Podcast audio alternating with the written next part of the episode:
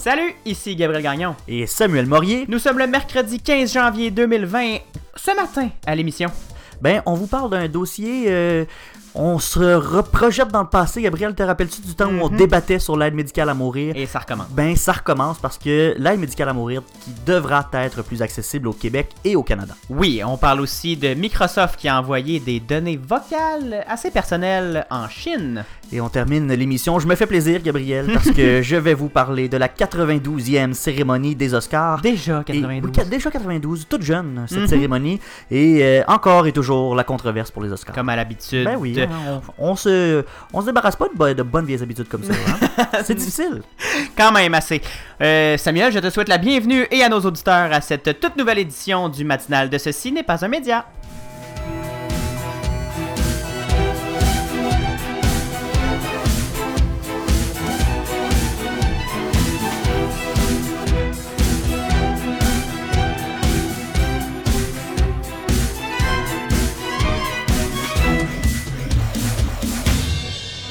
Bonjour Samuel, comment vas-tu? Allô, Gabriel, ça va très très bien, très très bien. Parce que faut dire, ok, je vais peut-être briser un peu. Oh, euh, tu brises la je- magie. Je brise-tu la magie Est-ce que j'ai le droit de briser la magie? brise la. Faut dire que dans les derniers épisodes, là, on a été euh, incapable de se voir en face à face, toi et moi. On enregistrait à distance. On là- a parlé de tes problèmes euh, constants de gestion d'horaire. Ah, mais je suis sur la route tout le temps. je suis tout le temps sur la route, donc j'ai de la misère à, à rester en place. Mais cette Le gars, fois-ci, passe pour un représentant des ventes.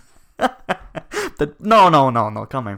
Quand même pas. Mais voilà, et là, pour euh, une des rares fois, on se voit en face à face. On Mhm. anime euh, l'un en face de l'autre. T'as pas changé? Ben, ah non. Non. T'as pas vu, j'ai perdu, j'ai pas perdu un peu de poids?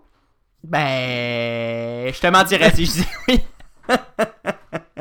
On s'égare, Gabriel, on s'égare, on s'égare. Parce que il s'en est passé encore euh, des affaires dans l'actualité depuis hier. Depuis hier, eh mon Dieu, oui, hein, puis euh, il y a eu beaucoup de, de grosses affaires qui se sont passées dans l'actualité, Samuel.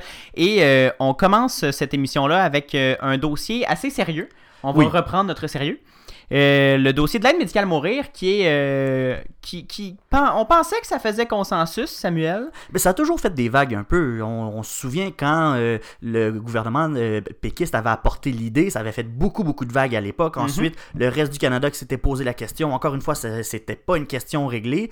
Puis encore aujourd'hui, on entend des, des voix euh, dissidentes au projet. C'est, c'est pas une, une chose acquise, l'aide médicale à mourir encore. Je pense que ça n'a pas été totalement accepté encore dans, dans, Par cette- dans la société, personnes. par certaines personnes. Et il y a encore des défis à relever de ce côté-là dans le dossier pour améliorer surtout l'accès. Exactement, et c'est ça qui est. euh, Il y a encore des, des dissidences, si je peux me permettre, dans la société, mais à l'inverse, la cour, en fait, les différentes cours sont très à l'aise à demander l'élargissement de l'aide médicale à mourir. Je, vais juste vous mettre un peu en contexte. Là, ça fait euh, moins de 4 ans que l'aide médicale à mourir est légale partout au pays euh, via une loi fédérale. Mais là, euh, selon le, le- d'ailleurs, selon le, le ministre de la Justice euh, libéral, David Lametti, c'est euh, cette loi-là, l'introduction de cette loi-là marque un chapitre important dans l'histoire des mœurs du pays. Comme on l'a dit, ça l'a fait des vagues, ça l'a Mhm. fait des. on a eu des bons débats. Au Québec, on a eu aussi des débats et il y a certains médecins qui, qui étaient d'ailleurs, qui ne sont toujours pas d'accord avec la, la création de ce type de loi-là. Mais on, pense qu'on est rendu à un niveau acceptable. La, la population accepte ce, fait-là, même qu'il y en a qui sont très en faveur de lois comme ça. Mais selon le ministre, on doit trouver un, équilibre. Il a fait une longue entrevue au journal La Presse, Samuel. Et il a justement parlé de son obligation à trouver un juste équilibre entre les droits des personnes gravement malades, à choisir le moment de leur mort et la protection des personnes les plus vulnérables, parce que c'est là tout le débat, Samuel. On ne veut pas ouvrir les vannes, euh, comme le- le- le- l'expression le dit. On ne veut pas permettre à tout le monde de se suicider euh, de façon euh, médicale, parce que là, ça, ça, on pourrait assister à des dérives importantes. Ben c'est ça, c'est ce qu'on a peur qu'il y ait des débordements. Puis cette mesure-là qui est vraiment, qui a été euh, adoptée pour permettre à des gens qui sont en souffrance ultime, qui, on le sait, prendront pas de mieux, puis qui c'est, vraiment quelque chose d'inacceptable, ben d'abréger leur souffrance. Mais on a peur que en élargissant ça, euh, on vienne un peu ouvrir l'accès à l'aide médicale à mourir à des gens qui normalement, n'en aurait pas besoin, que ça serait seulement pour euh, décider de mettre fin à leur jour qui prennent cette décision-là. Mhm. Je le sais aussi que la, la- la question de l'Alzheimer, c'est toujours pas euh, euh, réglé non plus parce que c'est tout le temps la question du, du consentement éclairé. Est-ce qu'une personne atteinte d'Alzheimer est en mesure de faire un, choix là, éclairé? c'est là le gros débat, Samuel, parce qu'on se dit, on, on prend l'exemple de certains pays européens qui permettent à des gens atteints d'Alzheimer de demander l'aide médicale à mourir. Par contre, on exige qu'elles le fassent lorsqu'elles sont encore 100% lucides Oui, et qu'elles ont encore toute leur tête. Sous forme de lettres. Mais non, euh, même pas. Certains pays européens exigent que s- la, la- la- l'injection, les injections se fassent en, lorsque la personne est toujours consciente et pleinement consciente de son geste afin de justement protéger les, les- les personnes Alzheimer. Avant même que les symptômes graves commencent. Exactement. Donc, on, on donne une période de réflexion. On exige une période de réflexion d'un mois. Donc, on fait la demande, on exige un mois de réflexion. Et si la personne est toujours d'accord, si elle dit non, je ne veux pas vivre dans le, avec les, les symptômes de l'Alzheimer et perdre ma- mon autonomie, perdre éve- éventuellement sa dignité, Mhm.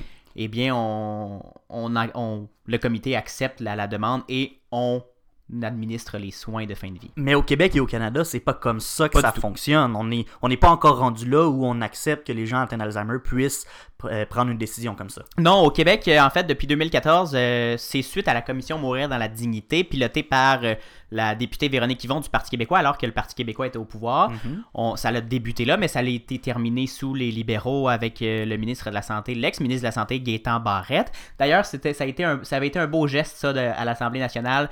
Véronique Yvon est quand même co-autrice de la loi sur l'aide médicale à mourir. Le- les libéraux, même s'ils étaient au pouvoir, auraient Mhm. très bien pu dire non, c'est notre loi, mais là, on a le- les deux auteurs de la loi, c'est Gaétan Barrette et Véronique Yvon, petite parenthèse.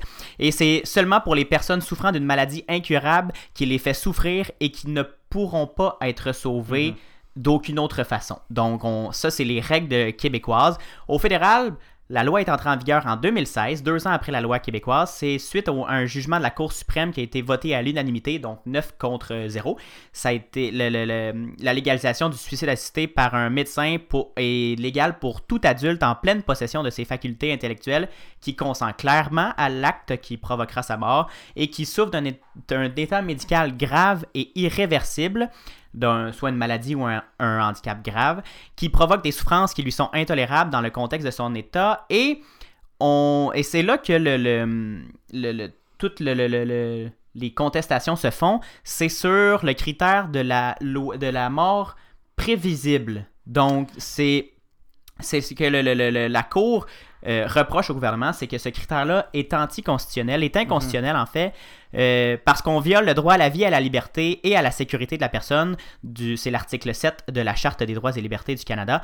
Donc le, fait de- d'exiger une mort raisonnablement prévisible dans un avenir rapproché, donc, ça, ça l'empêche la personne qui souffre, mais qui ne va pas mourir dans les... Parce qu'il y en a des maladies qui font juste, qui en fait pas qui font juste, hein, c'est pas juste, mais Non. des maladies qui font souffrir énormément, mais qui ne, c'est pas une sentence de mort dans les semaines ou les mois à venir. Exactement. Il y a des gens qui peuvent vivre de longues années dans ces situations souffrantes-là, et pour ces gens-là, ben, c'est un calvaire de pas pouvoir avoir accès à ce service-là. On, a- on peut penser à la SLA qui, Mhm. euh, dont le, le- on, se, on se souvient du Ice Bucket Challenge qui était pour lever des fonds pour la, la SLA. La sclérose latérale amyotrophique. Exactement, et qui fait souffrir inhumainement Mhm. ceux qui, qui en sont atteints et qui leur enlève toute leur autonomie, toute leur dignité. Ils pourront plus bouger dans. dans- Lorsqu'on a un diagnostic, là, tout s'enchaîne très vite. Ils perdent l'autonomie, ils perdent de- de- la Mhm. mais on capacité sait de pas mouvement. quand est-ce que le décès va survenir. Exactement, parce que ça, se peut, ça peut être un organe ou un autre qui, lâ- qui lâche et qui, là, qui les fait souffrir encore plus. Et éventuellement,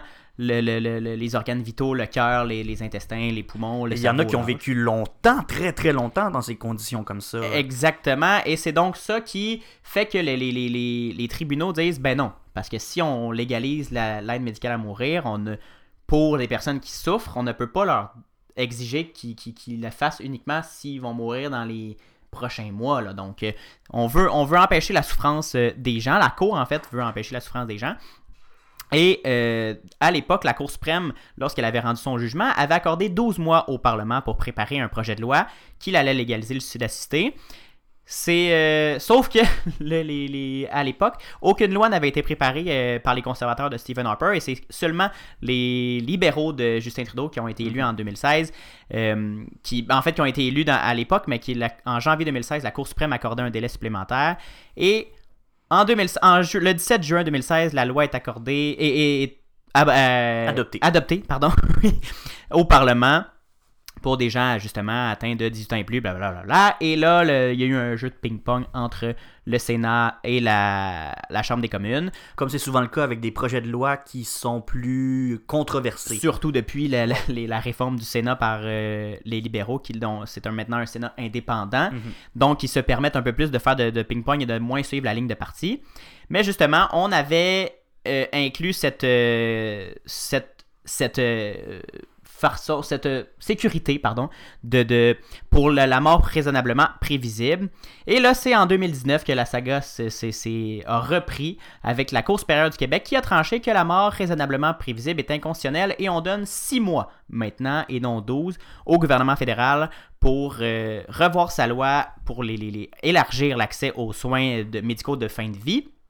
Et là, donc, le gouvernement fédéral a jusqu'au 10 mars, soit. euh, c'est demain, en fait. C'est demain matin. Dans en quelques mois, ben oui, dans- pour, un, pour le gouvernement, pour un, un parlement, c'est c'est assez rapide. Et euh, on, exige au gouvernement d'élargir et de, revoir ce critère-là. Le ministre Lamelli a lancé lundi à Halifax, donc euh, dans le but de, réformer la loi, des consultations publiques pour prendre le pouls de la population canadienne avant de mettre à jour cette dite loi. Je vais le citer un petit peu.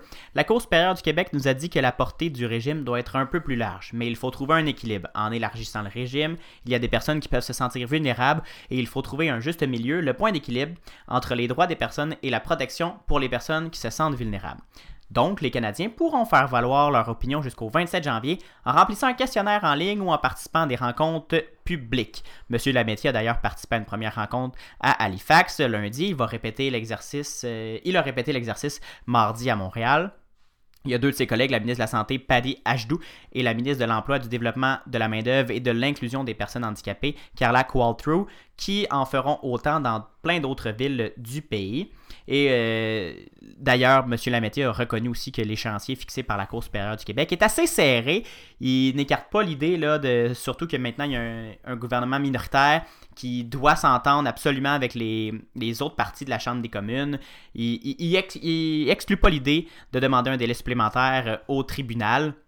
Mais il a aussi souligné que la démarche en cours est une première étape. La loi fédérale prévoit une révision obligatoire du régime au plus tard après 5 ans. Donc c'est normal aussi ce processus-là de révision parce qu'on on avait enchâssé dans la loi un- une façon de, revoir les critères, de s'assurer que c'est encore à jour, que ça respecte toujours ce qu'on l'objectif du législateur. Alors on, on essaye là, de, de, de, de, de se presser, de se presser un peu le pas vu les délais euh, exigés par la Cour.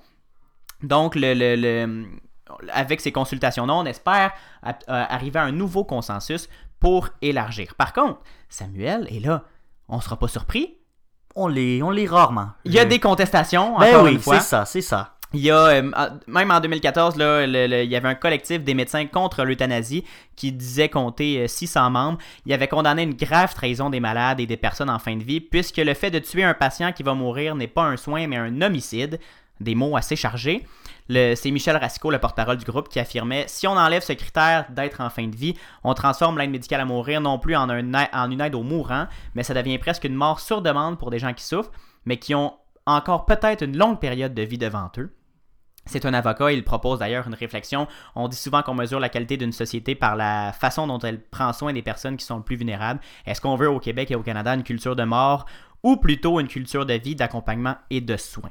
Donc c'est des, des propos assez, euh, assez durs envers euh, cette loi qui fait, ma foi, consensus au Québec on- et au Canada. Là, je pense qu'on on accepte qu'il y a des gens qui, qui souffrent inhumainement et on, on- on veut les aider.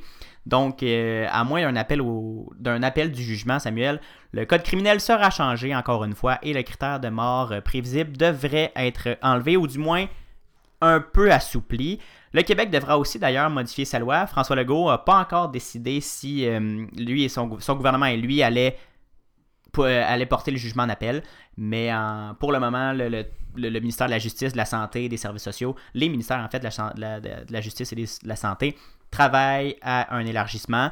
S'ils ont besoin de délai, ils vont, leur ils vont en demander. Et ils excluent pas non plus l'idée de contester parce qu'ils pensent que ça pourrait jouer, euh, ça pourrait être trop important comme impact. Mais des questions comme ça qui viennent toucher directement à des valeurs profondes, puis surtout chez les médecins qui, euh, on, on revient souvent à ça quand on parle de l'aide médicale à mourir, on- avec le serment de je ne fais pas de mal, Mhm. etc.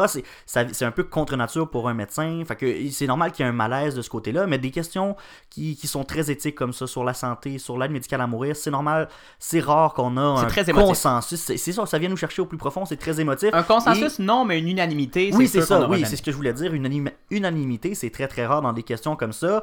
Et moi, je pense qu'on n'a pas fini d'en d'en entendre parler. Les tribunaux qui se sont euh, prononcés, là, le pouvoir judiciaire, euh, le pouvoir législatif aura pas le choix de Mhm. suivre euh, cette ordonne- l'ordonnance du, des tribunaux. Mais je pense que le débat va rester tout le temps ouvert. On le voit avec l'avortement. Ça Exact. a été légalisé Ça et tout.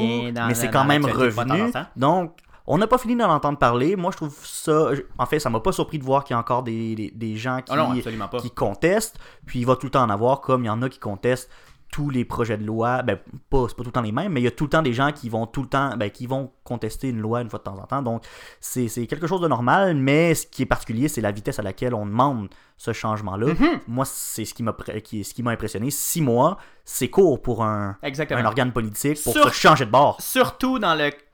On, on- on- on s'en souvient, l'élection après l'élection d'un gouvernement minoritaire. Le jugement, ben oui. le jugement avait été rendu par contre pendant les élections, donc Mhm. le, le- la Cour n'avait aucune idée de, de- du- de la couleur du, du, du nouveau Parlement qui allait être, euh, qui allait être assermenté. Mais là, on a, on a un gouvernement minoritaire qui doit euh, s'arranger pour euh, faire passer un projet de loi qui, on, se doute très bien que Mhm. les conservateurs ne- ne- n'appuieront probablement pas le projet de loi.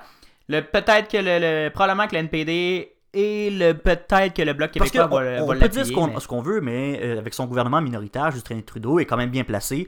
Il peut faire. euh, il y a trois options différentes pour passer des lois. Ben, deux, Donc- on s'en- il y en a une qui non, ben, ben, plus en peu, peu contestation. importe. là, S'il décide d'y aller avec euh, des, des mesures plus euh, euh, conservatrices, Mhm. euh, il peut décider d'aller voir les conservateurs. Mais là, ça, on, on rentre dans une analyse d'un autre dossier. Mais pour un gouvernement minoritaire, il est pas si mal placé parce qu'il peut décider de négocier avec un ou l'autre des partis d'opposition. Et ces deux partis qui euh, semblent favorables Oui. à, Quand à- même, ouais, ouais. à un, une- une éla- un élargissement du, euh, de la loi sur l'aide médicale à mourir Gabriel? au Canada.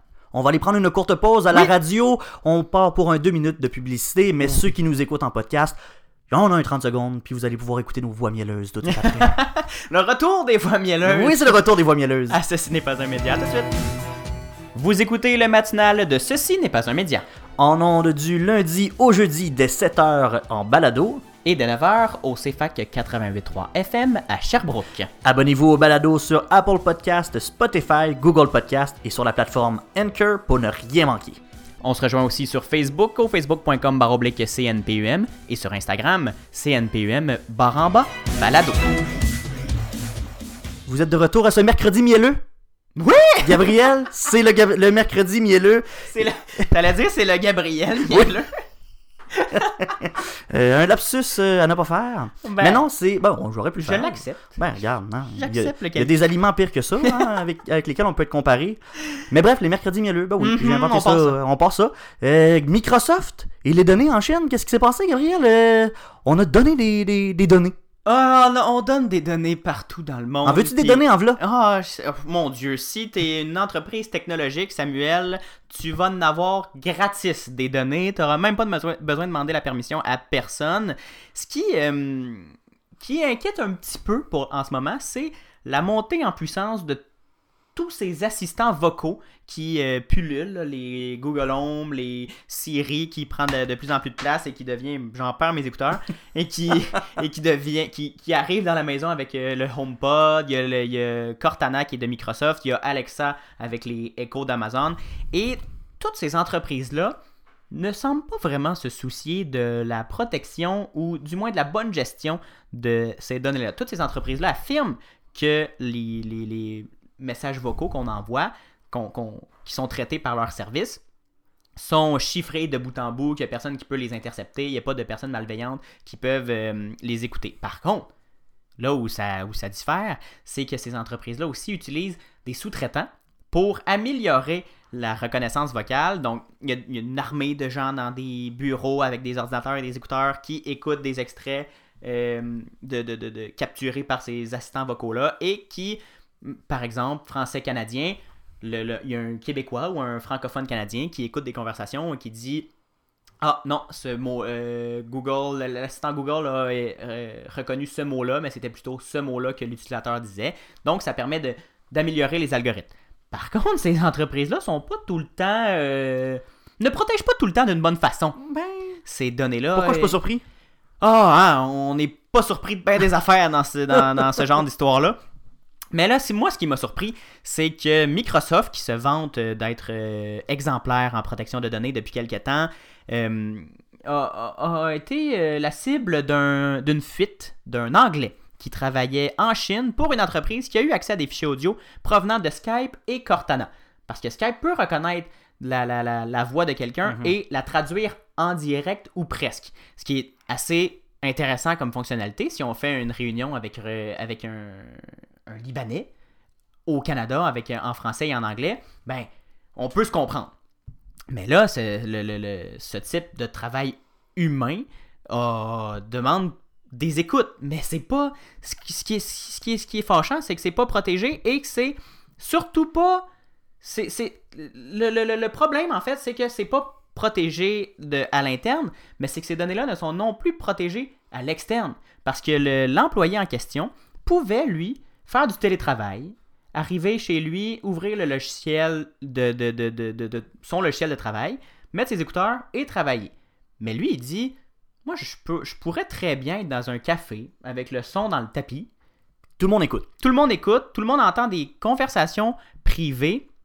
Et c'est ce qui, ce qui est encore plus surprenant, c'est que c'est pas seulement des enregistrements volontaires qui sont, euh, reco- qui sont écoutés. On entend on- parce que les assistants, ils sont, sont toujours à l'écoute. sont- ben, ils sont à l'écoute du mot d'un mot précis. Mais des fois, on n'a même pas besoin de dire ce mot-là qui nous écoute. Ça, ça m'arrive combien de fois de parler, puis sur mon téléphone, j'ai mon assistant vocal qui fait Oui, t'as-tu bon- besoin, de moi? Oui, Je dit comme, bonjour Ben non, parce qu'elle a, elle, elle a supposé, elle a entendu Mhm. un mot qui ressemblait à son, son mot d'éveil, mais ce n'était pas ça. Donc, elle enregistre une partie, se rend compte que c'était pas pour que, que le, le- le téléphone se rend compte que c'était pas pour lui, et puis euh, dis- discarte la, la, la, la commande. Par contre, ces enregistrements, ces, ces enregistrements-là sont enregistrés Mhm. et ils servent à justement améliorer la précision.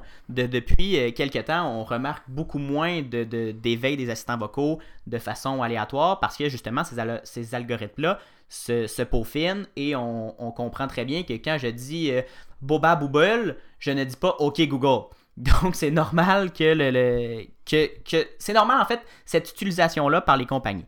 Mais ce qui est pas normal, c'est que ces employés-là sont en Chine, dans un lieu qui est peu porté à la protection des données privées, surtout pas en, guerre, en, contexte de guerre commerciale avec des, des- des- le, gouvernement américain. Il y, a, il y a une espèce de méfiance envers toutes les compagnies américaines. Est-ce que euh, c'est une bonne idée de sous-traiter ça en Chine par une entreprise qui, par la loi chinoise, doit collaborer avec le gouvernement si le gouvernement le, demande? Est-ce que c'est euh, normal que des employés aient accès à l'extérieur de leur lieu de travail à nos enregistrements vocaux? Parce qu'il y a des affaires très privées qui sont écoutées. là. Il y a des. il y a le- Monsieur, le- l'employé parlait de, de- d'extraits de- d'appels érotiques, de recherches personnelles euh, sur des maladies euh, de Oui, personnes. c'est souvent des informations qu'on veut pas partager avec tout le monde. Et non, et il y a même a le- le- l'employé en question parlait même de, de possible extrait de violence conjugale. Donc Oh, mon Dieu. là, on, on tombe dans, une tout, dans un tout autre dossier, mais il y a beaucoup de questions à se poser sur la gestion de, ces données-là personnelles et, du traitement qui en est fait à l'extérieur, euh, même du pays de, l'entreprise, donc Microsoft qui est américaine, avec des données qui se retrouvent en Chine, un peu partout euh, dans la nature. Ce qui est, euh, inquiétant, aujourd'hui, Microsoft rapidement affirmé qu'elle n'a plus de sous-traitants en Chine pour ce genre de choses et que les clips étaient anonymes, qu'on ne pouvait pas remonter à l'utilisateur. Mais ça reste quand même, moi, ma voix, on la reconnaît Donc, peut-être qu'en Chine, quelqu'un reconnaîtra ma voix et, Ah, il y a euh, peut-être en Chine quelqu'un qui nous écoute, qui écoute ce podcast-là. et là qui va comparer avec des enregistrements vocaux de Google et qui va me, me tracer à la. au. Et t'es dans Schnout, mon gars? Hmm, je suis pas sorti du bois. Décidément, les données personnelles, je pense que c'est un combat. C'est c'est le nouveau combat C'est la nouvelle mine d'or Oui. euh, du 21e siècle et euh, on n'a pas fini dans le temps de parler de comment c'est géré et surtout de- on n'a pas fini de demander que ce soit bien géré, j'espère, parce qu'on n'est non plus on n'est pas sorti du bois collectivement. C'est tout pour ce gros dossier. On aurait pu j'aurais pu passer des heures, tu l'as bien compris, à parler de ce, de ce genre de choses, mais on va on va passer à un autre sujet, euh, les Oscars qui sont encore dans un petit scandale. Les données personnelles, euh, techno, c'est peut-être ton dada, mais moi, mon dada, c'est le cinéma, J'avais Gabriel. jamais compris ça. T'avais jamais compris ça? Non? Ben écoute, je vous l'apprends, ceux qui ne le savaient pas, euh, j'aime beaucoup, beaucoup le cinéma et euh, les nominations des Oscars sont officiellement sorties. On en a beaucoup parlé cette semaine, on a beaucoup euh, analysé aussi les, euh, les nominations. Et première chose qu'on remarque cette année aux Oscars, c'est que ben il n'y a toujours pas d'animation. On n'a pas d'équipe d'animation qui sera là pour euh, la soirée. Ce Ah ben. sera euh, une succession de présentateurs et euh, de présentatrices.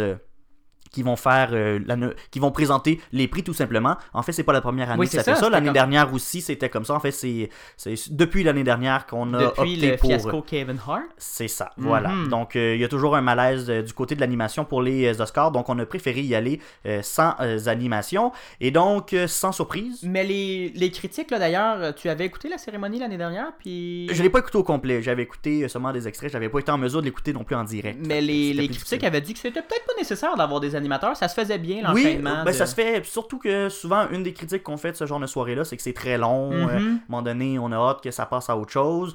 Puis un gala qui est long comme ça, des segments d'animation, est-ce que c'est si nécessaire? Des fois, il y a des numéros qui sont pas si bons que ça. Mhm. Euh, Fait que finalement, effectivement, c'est peut-être pas une mauvaise idée de. Ça raccourcit un peu la soirée. Puis de toute façon, euh, on est là pour voir les gagnants des Oscars. On n'est pas là pour voir. euh, Quoi que des fois, il y en a des animateurs qui font des bons shows. euh, Mhm. Shoot out à Ricky Gervais. Oui.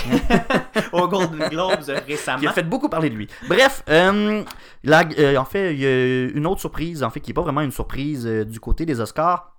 Le film, c'est quel le film qui a le plus de nominations, tu penses, Gabriel? Hmm, je dirais euh, Frozen 2. Non, c'est le Joker de Todd Phillips euh, avec On m'a bien 11 nominations.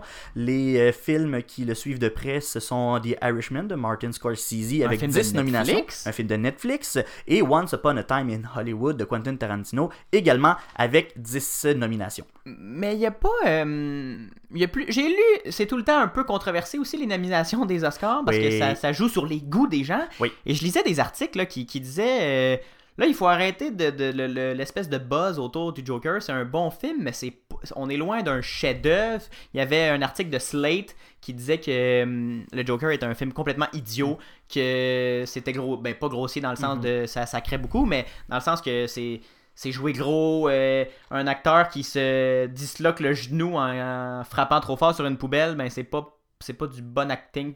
Il y avait un long, long éditorial, mais bref, c'est trois films qui sont très polarisants. C'est ce que je veux dire. Ben oui, oui, ça, ça reste polarisant, mais en même temps, dans le cinéma, euh, c'est très subjectif. Euh, tu peux aimer, tu peux ne pas aimer. Il y en a plein qui, qui ont détesté des grands classiques du cinéma, puis euh, tous les goûts sont dans la nature. Mais force est de constater que ces trois films-là ont eu un succès phénoménal. Donc, on peut se dire que l'Académie a beaucoup apprécié. Puis là, mon avis personnel, je suis pas mal sûr que le Joker, en fait, c'est vraiment la performance de Joaquin Phoenix qui fait que qui se rapporte autant euh, de succès. Moi, j'ai adoré ce film. Mais bref, ces trois films-là qui font partie de la, de la, nomina- de, de la catégorie Best Picture, meilleur film de l'année, avec les films euh, Marriage Story, Jojo Rabbit, 19, euh, 1917, euh, Parasite, euh, Little Woman et Ford versus Ferrari. D'ailleurs, Parasite euh, qui est nominé dans meilleur film, mais aussi meilleur film étranger parce que c'est un film Mhm. coréen. Et là, je parlais de scandale, des controverses parce que cette année encore, on n'a toujours pas de femmes dans la catégorie réalisation. On Ah en ben. retrouve Scorsese pour The Irishman, Tarantino pour Once Upon a Time in Hollywood, Todd Phillips pour le Joker, Sam Mendes pour 1917 et euh, Bong Joon-ho pour Parasite. Et dans- As-tu vu 1917 Je l'ai pas encore vu, mais je Hmm. veux le voir. D'ailleurs, D'ailleurs, j'ai vu de qu'il a dépassé euh, au box-office. Oui, il est rendu... Star Wars. Oui, il a dépassé euh, Star Wars, donc euh, c'est vraiment très impressionnant. Et dans cette catégorie-là de réalisation, seulement 5 femmes ont été nominées dans l'histoire. On a Lisa Wertmüller pour Cette beauté en 1976, Jane Campion pour The Piano en 1990, Sofia Coppola pour Lost in Tran- Translation en 2003, Catherine Bigelow pour The Hurt Locker en 2009 et Greta Gerwig pour Lady Bird en 2017. Et c'est la seule à avoir gagné les grands honneurs. Autre scandale, il y a une seule personne de race noire qui a été euh, nominée dans une catégorie dite majeure. On parle de Cynthia. Et euh, on croit que l'Académie a un peu vu venir les espèces de scandales parce qu'ils ont voulu s'excuser un peu d'avance en disant, au moment où ils ont annoncé les catégories, ils ont souligné le nombre record de nominations féminines avec 62. Mais je pense que c'est trop peu trop tard. Euh, on va. En fait, l'Académie va toujours s'attirer les foudres de la critique. Ça reste euh, que c'est un peu un, un show de monsieur. Oui, ça. reste encore euh, beaucoup euh, dominé par les hommes. Et là, rapidement, là, pour terminer, euh, c'est Netflix qui euh, remporte le plus nombre de nominations avec 24. Disney Fox Ah qui oui. suit avec 23. John Williams, c'est sa 52e nomination à vie. On se croise les doigts pour qu'il batte Walt Disney avec 59. Euh, Jennifer Lopez puis Robert De Niro qui ont été boudés cette année. Et il y a un film québécois, en fait une production canado-tunisienne qui se ramasse aux Oscars dans la catégorie court-métrage. C'est le film Brotherhood de la montréalaise euh, Jouba. On la salue. Oui, et là on va passer rapidement aux Rapidement. nouvelles en, rafale, en rafale. Le procès en destitution euh, de Donald Trump qui devrait commencer mardi prochain. Les démocrates qui ont enfin Finalement accepté d'envoyer euh, le document. On se rappelle que Nancy Pelosi retardait le plus possible le dépôt. On espérait avoir des conditions de procès équitables. Chose qu'on On peut écouter euh, nos épisodes derniers, on Oui, avait parlé en long et en large. sont tous disponibles en balado. Exactement. Ah oui, je suis surpris. Ah oui, je l'apprends. On a aussi de nouveaux détails qui arrivent chaque jour de l'Iran. Le New York Times a dévoilé de nouvelles vidéos qui montrent que l'avion ukrainien qui s'est écrasé aurait été abattu non pas par un, mais bien deux missiles iraniens. On n'a pas de détails encore trop trop sur le contexte de l'accident, mais là, il y a le président ukrainien qui a affirmé qu'il faisait tout en son pouvoir pour euh, assurer une liberté d'enquête aux employés du Bureau canadien de la sécurité des transports déployés sur le terrain. D'ailleurs, Justin Trudeau euh, le, le remercié dans une allocution de travailler aussi fort pour euh, permettre aux employés du gouvernement de se rendre en Iran et de, de faire une enquête le plus indépendamment possible. Samuel? Ben, en terminant, le chef du Parti vert du Québec, Alex Tyrell, qui veut se lancer dans la course à la chefferie du Parti vert du Canada. Ça plaît pas à tout le monde. hein. On se rappelle qu'il y a des chicanes internes au Mhm. Parti euh, au Québec sur la transparence des finances. Puis euh, il par le passé aussi, il avait fait des pressions sur Elisabeth May pour la tasser de son poste de chefferie. Donc on, on peut s'attendre à ce que l'entourage d'Elisabeth May soit pas chaud chaud à l'idée d'accueillir Alex Tyrell comme chef du Parti vert. Mais on va suivre ça. En fait, le chef qui sera choisi en octobre prochain. Oui, Elisabeth May, elle elle avait démissionné à cause de cette campagne assez euh, rocambolesque de son parti. Qui n'avait pas eu les résultats escomptés. Non, qui comptait sur euh, avoir le vent dans les voiles cette année. C'est ce qui conclut cette édition, cette édition de ce mercredi du matinal de Ce, ce n'est pas un média. Samuel, merci beaucoup. Merci à toi, Gabriel. Et on se retrouve demain à 7h en balado, 9h à CFAC à Sherbrooke au 88.3 FM. Oui, on salue nos amis de Sherbrooke. En attendant, suivez-nous sur Facebook, Twitter et Instagram. Recherchez Ceci n'est pas un média. On est là, on est partout et on publie souvent. On est actif. On essaie. On essaie. À demain, Samuel. Bye bye!